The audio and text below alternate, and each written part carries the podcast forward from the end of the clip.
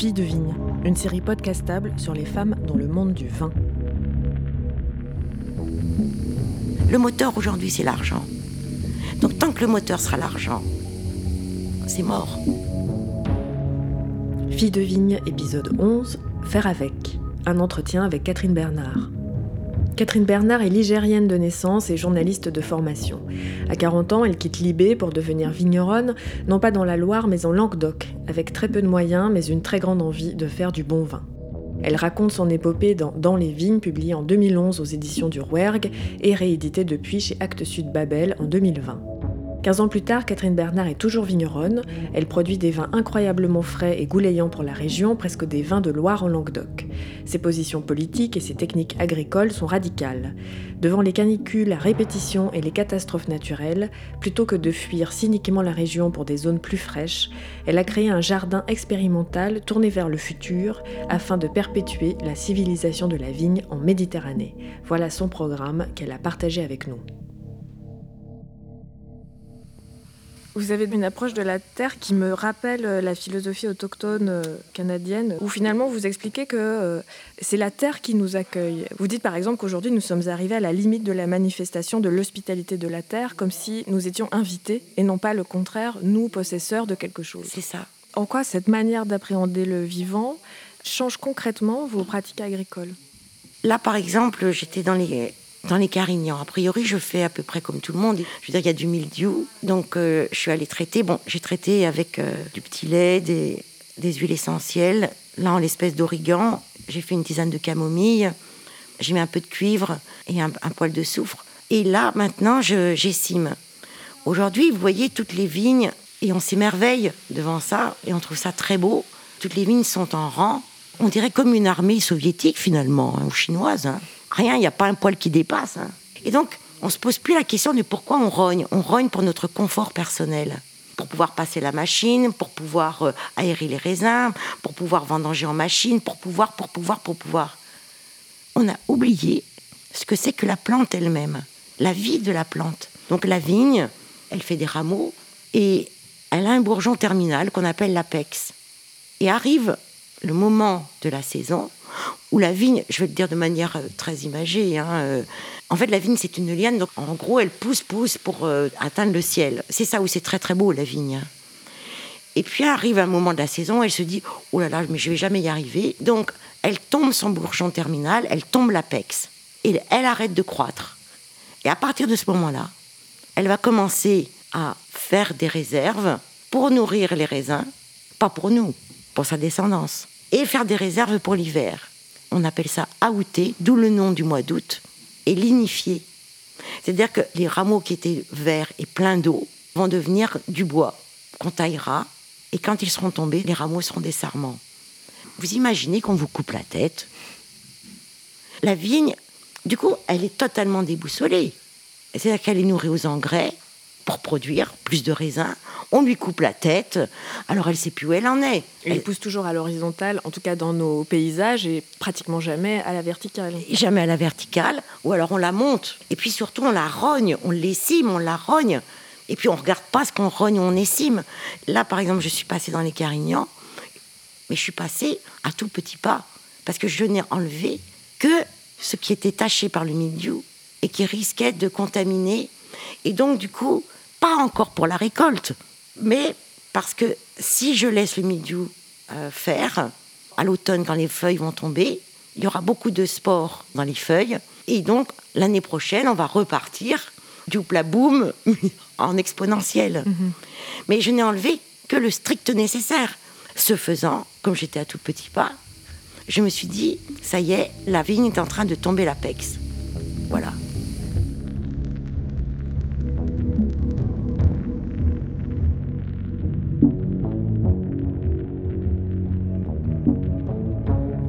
Alors ce qui est beau dans votre discours, c'est que vous déplorez beaucoup de pratiques, mais vous proposez aussi des solutions. Parmi elles, vous proposez la prodigalité de la diversité, le rythme du pas, la beauté du geste, le goût des autres, le sens du munus. J'aimerais que vous développiez aussi cette, euh, ce suffixe euh, à partir duquel vous réfléchissez beaucoup votre philosophie d'agriculture. Qu'est-ce que c'est? Ça, je l'ai entendu, j'ai découvert le jour du gel, le 8 avril, quand euh, on s'est réveillé et que la France était illuminée de bougies, n'est-ce pas? Le midi sur euh, France Culture, à la grande table, et j'entends un philosophe, là, je vais avoir Esposito. oublié. Voilà, Roberto Esposito. On venait d'éditer, de traduire en français un de ses livres sortis en 2001 quand même, je crois, en Italie, de mémoire, et il parlait de immunité et communauté et que ça venait du latin munus. En latin, c'est le devoir, mais c'est aussi le don. Et cette notion de don et devoir contenu dans un seul mot est très intéressante. Et c'était aussi, alors je l'ai appris après, que c'était aussi le nom des premiers combats de gladiateurs. Parce qu'au départ, c'était un rite et on faisait don de sa vie. L'idée, c'est d'associer les deux, c'est-à-dire qu'aujourd'hui, on ne veut plus ni le don ni le devoir, on veut l'immunité sans don et sans devoir. Et communauté, c'est avec le don et le devoir. L'agriculture a été dévorée comme le reste des autres activités. Elle n'y a pas moins échappé. Je porte aucun jugement de valeur. Chaque génération a fait ce qu'elle devait faire, enfin. Mais on en a perdu ce sens-là. Mais il y avait des sens profonds dans l'agriculture. Par exemple, il y avait le droit de grappillonnage dans les vignes. Et ça, je pense que c'est non seulement un rapport au monde, enfin à la terre, c'est d'accepter que finalement la terre nous a donné quelque chose. Et donc, en retour, on a le devoir de quelque chose. Si on ne retrouve pas le sens de ça, on perd le sens quand même de la vie. Et de la même manière qu'on a perdu le sens du pas. Tout à l'heure, hors micro, vous nous avez dit que vous détestiez le fait de posséder. C'est-à-dire que particulièrement en agriculture, cette idée de propriétaire, c'est l'idée de l'avoir, mais si on a, on oublie d'être. C'est-à-dire qu'à un moment, entre ces deux verbes, l'un des deux va l'emporter. Et ce qui m'intéresse davantage, c'est d'être. Avoir finalement. Euh, vous voyez, quand je serai mort, j'aurai plus rien. Enfin, ni vous, ni moi d'ailleurs. On n'a pas parlé jusqu'à maintenant de, la question du genre, mais je vais la poser parce que Fille de Vigne, c'est quand même un podcast féministe qui s'intéresse aux spécificités sociale du fait d'être une femme dans le milieu du vin. Vous, vous n'en parlez pas vraiment. Non, je suis non. Pourquoi? Pourtant, euh, je veux dire, vous êtes d'une génération de féministes. Mhm. Alors, pourquoi vous en parlez jamais? Parce que je pense que dans cette conquête des femmes dans la vigne et le vin, c'est pas tellement une conquête de femmes, c'est une conquête de pouvoir. Et le pouvoir, c'est proprement masculin en tout cas son expression telle qu'on la connaît aujourd'hui, je ne veux pas dire que c'est les hommes, c'est de l'ordre du masculin. Et le pouvoir, c'est quand même très destructeur. Et je pense que dans cette distinction de genre, il y a une revendication de pouvoir, de pouvoir sur les hommes, de pouvoir. Et ça, je pense que c'est se fourvoyer. Et c'est même perdre du féminin. Et le féminin dans les vignes, si on le regarde bien, c'est autre chose. Et il y a toujours eu du féminin dans les vignes, contrairement à ce qu'on peut croire.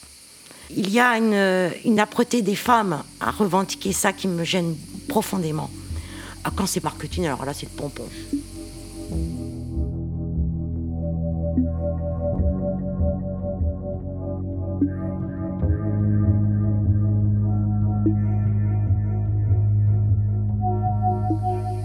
Alors on va décortiquer vos solutions. Donc vous proposez euh, notamment la prodigalité de la diversité. On a eu la chance de visiter votre jardin expérimental radical euh, tout à l'heure, qui est dans ses premiers balbutiements. Il est encore euh, tout petit. Mhm. Vous pouvez nous parler de ce projet? Alors ce projet est né après le, ce qu'on a appelé un coup de chalumeau le 28 juin 2019. En vérité, ça faisait quelques années. Je me suis installée en 2005 on parlait déjà du réchauffement climatique, mais moi j'étais tellement dans ce chemin de vie, d'aller dans la vigne, que j'ai fait comme si de rien n'était. Et puis c'est très absorbant de travailler la vigne, donc bon bref, de connaître la plante, son fonctionnement. Mais j'ai commencé à voir un changement en 2014, passe 2015, 2016, qui sont des années chez nous de stress hydrique très très important et qui seront répétitifs ça devient très difficile d'implanter des jeunes vignes, par exemple. Donc les vieilles, elles sont implantées, ça va, mais les jeunes, c'est très très compliqué. Et déjà, j'avais repoussé une plantation de vignes parce que je me suis dit non, on ne peut pas continuer à planter, à travailler comme on travaille. Mais je ne savais pas comment faire. Et puis arrive ce 28 juin où il y a eu un. En fait, c'est un coup de sirocco, hein, c'est un vent très très chaud. associé à des températures extrêmes aux jours les plus longs de l'année. Et le matin, quand je suis passée dans les vignes, tout allait bien. Et entre 17h et 18h, il y a eu ce coup d'air et les vignes ont brûlé à certains endroits. Et là, ça a été un tel choc que je me suis dit, ou j'arrête, ou je fais totalement autrement. Comme je travaille avec euh, mon fils, et que je suis pas trop du genre à dire euh, j'arrête, et alors surtout pas, parce que ça c'est d'un cynisme absolu, ce qui se pratique aujourd'hui, c'est-à-dire à dire bah, c'est pas grave, hein, on vend ici et puis euh, on va aller planter là où c'est bien, plus au nord, en Bretagne par exemple. C'est d'un cynisme absolu. je pense que ça peut me rendre dingue. Bref, donc Nicolas, lui, est parti au Maroc. Moi, je suis partie euh, dans l'est de la France. Et puis, on a réfléchi. Et puis, on est rentré. On a eu la même. Enfin, on a pensé la même chose. On s'est dit, OK, terminé. Les vignes en rang, terminé. On réintroduit la diversité. Et Nicolas, lui, a vu. Euh, au Maroc, il a vu des oasis avec des strates. Une strate haute qui fait de l'ombrage, de palmiers dattiers, des strates moyennes avec des oliviers, et des strates basses où il y a euh, de la luzerne et il y a des troupeaux qui passent. Et on s'est dit, eh bien voilà, on va refaire, recréer, tenter de retrouver, mais ça suppose qu'on ne fasse pas seulement du vin, mais qu'on va faire autre chose aussi. Vous voyez cette cave, mais je m'étais toujours un peu dit ça en fait, mais c'était très très lointain et pas du tout formalisé. Mais ici, on peut très bien mettre suspendre un palan et faire sécher des fruits. Mm. vous voyez, elle est, elle est couteau suisse, cette, euh, cette cave, elle peut servir à beaucoup de choses. Et on peut faire sécher des tisanes. Ce qui est important, c'est pas le vin, c'était comment pérenniser la vigne dans un contexte diversifié, parce que la vigne est une plante de la diversité, c'est une plante de lisière, c'est une plante de la diversité, la vigne. Elle grimpe dans les arbres. Justement, vous voulez euh, si j'ai bien compris votre projet, revenir à l'esprit de Vitis sylvestris, donc le sylvestre, hein, c'est-à-dire l'ancêtre de Vitis vinifera, celle que l'on connaît, pour revenir à une vigne qui se déploierait en forêt. Je pense qu'on est arrivé à un point entre le changement climatique et la dégénérescence de la vigne qui est liée à nos pratiques. C'est en ça où nous sommes des bourreaux. Lesquelles pratiques continue d'accélérer le réchauffement climatique, notre seule chance, à mon sens, c'est d'aller aux origines de la vigne, de qu'est-ce que c'est que cette plante, d'où vient-elle, qui est-elle? Et si on retourne à ses origines, si on, la, on voit ce qu'elle est, comment elle a évolué, et qu'on va au plus près de son origine, peut-être on arrivera à pérenniser sa survie et sa culture, mais dans un tout autre esprit. Vous proposez euh, dans ce projet de planter des vignes avec donc euh, de la complantation mais d'autres espèces, donc des, arbres fruitiers, ou aussi de planter des vignes en haies, en hautain, au ras du sol, d'accueillir des plantes médicinales, de créer un espace de garrigue, euh, de puiser dans le patrimoine méditerranéen pour ce que vous dites qui est très beau, perpétuer la civilisation de la vigne en Méditerranée. Oui, parce que la vigne est méditerranéenne. Enfin, moi, elle parle de, de Géorgie, mais la vigne est méditerranéenne. Et la Méditerranée, c'est quand même un des berceaux de la civilisation, en tout cas de celle qu'on vit aujourd'hui, et dont on a, à mon sens, perdu l'esprit. On en a encore les apparences. Et cette civilisation est une civilisation du faire avec, de composer avec, avec ce soleil, parce que c'est une culture qui est très en prise avec des éléments assez extrêmes. Il fait extrêmement chaud, les vents peuvent être violents, les pluies aussi. Donc euh, il y a cette capacité en Méditerranée à vivre avec, qui est très belle et qui survit beaucoup, je trouve, dans les Cévennes. C'est pour ça a été un déclic pour moi les Cévennes. Si on regarde bien les Cévennes, c'est peut-être le seul endroit en France où l'homme n'a jamais tenté de dominer la nature. Il s'est juste dit, oula, je suis un peu petit, si je peux avoir une petite place, euh, je me fais une petite place. Il a fait avec les châtaigniers parce qu'il y avait des châtaigniers. Voilà, c'est, je, je, pourrais continuer comme ça. Et c'est en même temps une très belle civilisation parce que dans la culture du vin, il y a de l'esprit. Parce que le vin, c'est la terre, mais c'est l'esprit. L'ébriété, c'est de l'éther, c'est de l'esprit. Et ça, c'est très, très beau. C'est-à-dire que c'est la réconciliation du corps et de l'esprit. Et maintenir ça, c'est maintenir de l'humanité. C'est maintenir qu'on ait un esprit dans un corps et un corps euh, animé par un esprit. Donc euh, je pense que le pari en vaut la peine.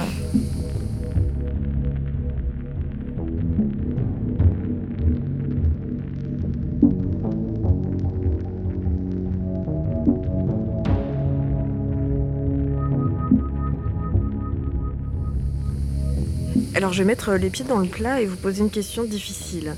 Parce que, euh, évidemment, l'utopie, le rêve, l'espèce de paradis que vous êtes en train de recréer pour les années à venir, on pourrait se demander, mais enfin, pourquoi tous les vignerons ne font pas la même chose? Et forcément, euh, la question économique surgit. C'est-à-dire que euh, à la place de replanter un cèpe dans un manquant, un arbre fruitier par exemple, vos rendements vont être beaucoup moins importants. Alors comment vous allez négocier cette question financière dans un monde capitaliste? Alors, ce monde capitaliste, on a encore la chance qu'on peut vivre. C'est comme dans les chansons de Bachung, il y a le boulevard, il y a la contre-allée. Et il y a encore la place pour la contre-allée. Il suffit juste de la voir. Ce que je veux dire par là, c'est que on n'est pas obligé d'avoir tous les mêmes rêves. C'est-à-dire d'avoir plus d'argent pour euh, aller en vacances au ski, prendre l'avion pour aller je sais pas où, euh, non, mais on parle même pas de ce niveau de luxe. Là, par exemple, cette ah, année, il y a eu beaucoup de vignerons qui ont énormément souffert du gel et tout ça. Je ne pense pas que ce soit des vignerons qui roulent en Rolls-Royce. Il y a eu d'ailleurs des tragédies. Euh, voilà. Donc, quelque part, le fait de prendre ce risque de réduire les rendements, parfois, ça peut toucher aussi des choses euh, enfin, qui ne sont même pas du registre du luxe, mais même de la survie. Oui, ils ne se payent pratiquement pas, mais ils rêvent de se payer. Au plus profond. Mais tout le monde pense pareil. Aujourd'hui, un signe de réussite ou de succès, c'est quand même gagner de l'argent. Donc aujourd'hui, on n'en gagne pas, forcément, mais on se constitue un patrimoine qui va permettre de gagner de l'argent. Le moteur aujourd'hui, c'est l'argent. Donc tant que le moteur sera l'argent, ou plutôt tant que l'essence, ce sera l'argent, c'est mort. C'est-à-dire que il faut réapprendre à vivre différemment, à retrouver des joies ailleurs. Enfin, euh, pendant le confinement, le premier confinement de 2020, euh, je crois que ce sont les belles lettres, les éditions Les Belles Lettres, ou Le Seuil, enfin bref, qu'on publiait en ligne des textes. Et il y a eu la lettre à Ménécée d'Épicure. Aujourd'hui, on parle d'épicurisme, euh, ce qui n'a absolument rien à voir avec Épicure. Mais cette lettre est magnifique, absolument magnifique. Elle parle de joie et de plaisir dans la mesure et de choses simples. Et ce jardin d'Épicure était un jardin pas seulement de nature, mais c'était aussi, il y avait de l'humain, parce qu'il y avait toute une communauté. Les vignerons sont perdus parce que ils sont à la fois possédés par la propriété, dépossédés d'un savoir qu'ils ont délégué à des œnologues, à des agronomes. Du coup, ils s'en remettent à et la pression sociale aujourd'hui est extrêmement forte parce qu'il y a de l'information qui circule. C'est une pression qui est plus forte peut-être que quand on était dans un plus grand silence. Et donc on voyait mieux les choses. Mais aujourd'hui, dans ce brouhaha, on n'entend plus rien, on ne voit plus rien. Ils sont possédés, dépossédés. Ils se sont laissés déposséder. On sait laisser déposséder. Aujourd'hui, le vin est pipolisé, les vignerons sont pipolisés. C'est dangereux la starification est extrêmement dangereuse. La revue du vin de France a emboîté le pas des anglo-saxons, des canteurs euh, wine spectator, et fait un palmarès, classe, note, et que ça détermine des prix. On est dans quoi? Vous comprenez? Donc du coup, tous les vignerons, ils sont, on va dire, le collectif est pris dans, ce, dans cet étau de la représentation, et du coup est possédé par cette représentation, et du coup ne voit plus là où est son, le travail, enfin, ne voit plus l'essence. Il survit dans quelques endroits d'Europe des vignes dans les arbres, notamment dans les Pouilles, enfin près de Naples, et dans le Vigno Verde au Portugal. Vous noterez que ces deux régions pauvres, c'est parmi les plus pauvres d'Europe.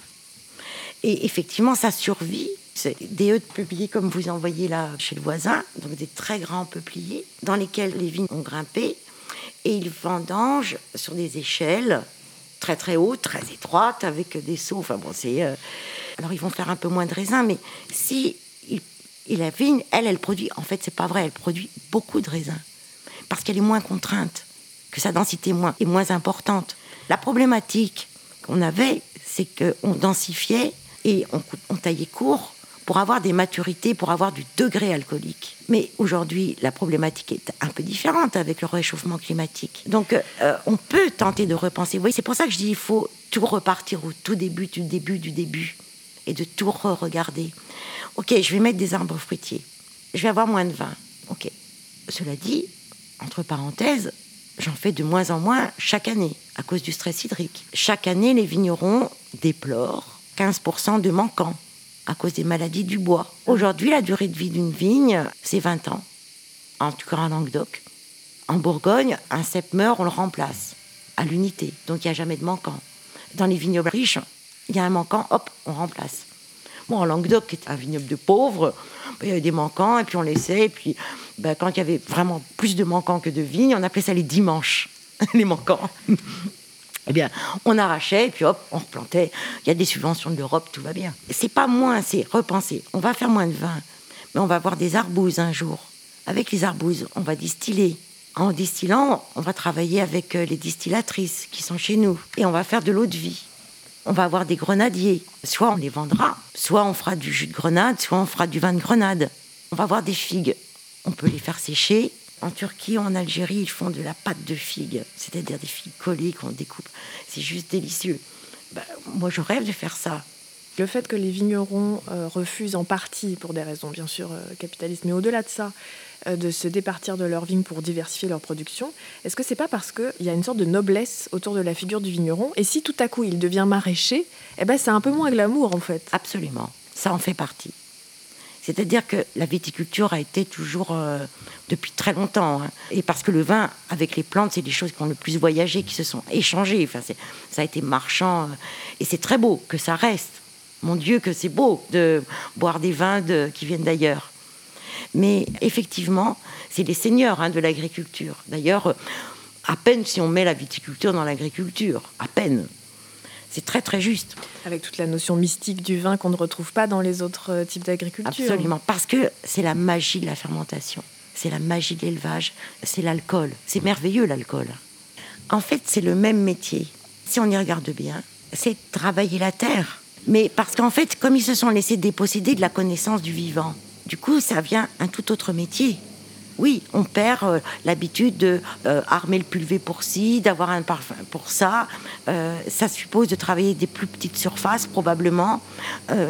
Aujourd'hui, je sais pas, mais alors bon, il y a les pimpins comme moi qui ont 4 hectares de vignes, et puis il y a quand même beaucoup de gens qui ont entre je vais parler des vignerons artisans qui ont entre 12 et 40 euh, hectares. Je poursuis. La notion du vigneron qu'on connaît, dont on parle aujourd'hui là autour de cette table, est très moderne.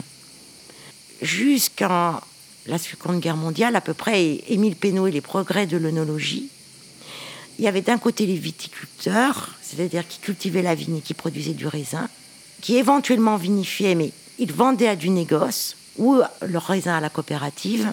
Et c'était le négoce qui faisait l'assemblage, l'élevage, l'assemblage et la commercialisation. Vous imaginez aujourd'hui que vigneron, il faut connaître la terre, le sol, le ciel, la plante, il faut vendanger, il faut savoir vinifier, commercialiser, et je vous passe l'administratif et le financier. C'est quand même beaucoup de qualité demandée à une personne. Donc, euh, être rentré dans cette outre-spécialisation, cette mono-pensée. Vous voyez, la monoculture est devenue une mono-pensée. Et du coup, on n'a plus le temps de s'arrêter, de faire une pause et de dire Ah, mais il y a d'autres façons de faire. Il y a d'autres façons de vivre. En fait, ce que je pense qui est très important aujourd'hui, c'est euh, quoi vivre Fondamentalement? Et si on, se repose profondément cette question de pourquoi je vis, pourquoi je me lève le matin, c'est quoi mes joies de la journée? C'est quoi euh, mes soucis? C'est quoi euh, Eh bien, si on commence à repenser notre lien à la vie, on changera tout notre regard.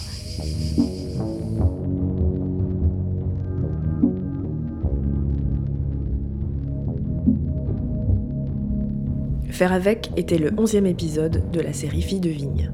Merci à Catherine Bernard pour son accueil à Restin-Clière. Écriture et réalisation, Marie-Ève Lacasse. Montage et musique originale, Laurent le costumaire.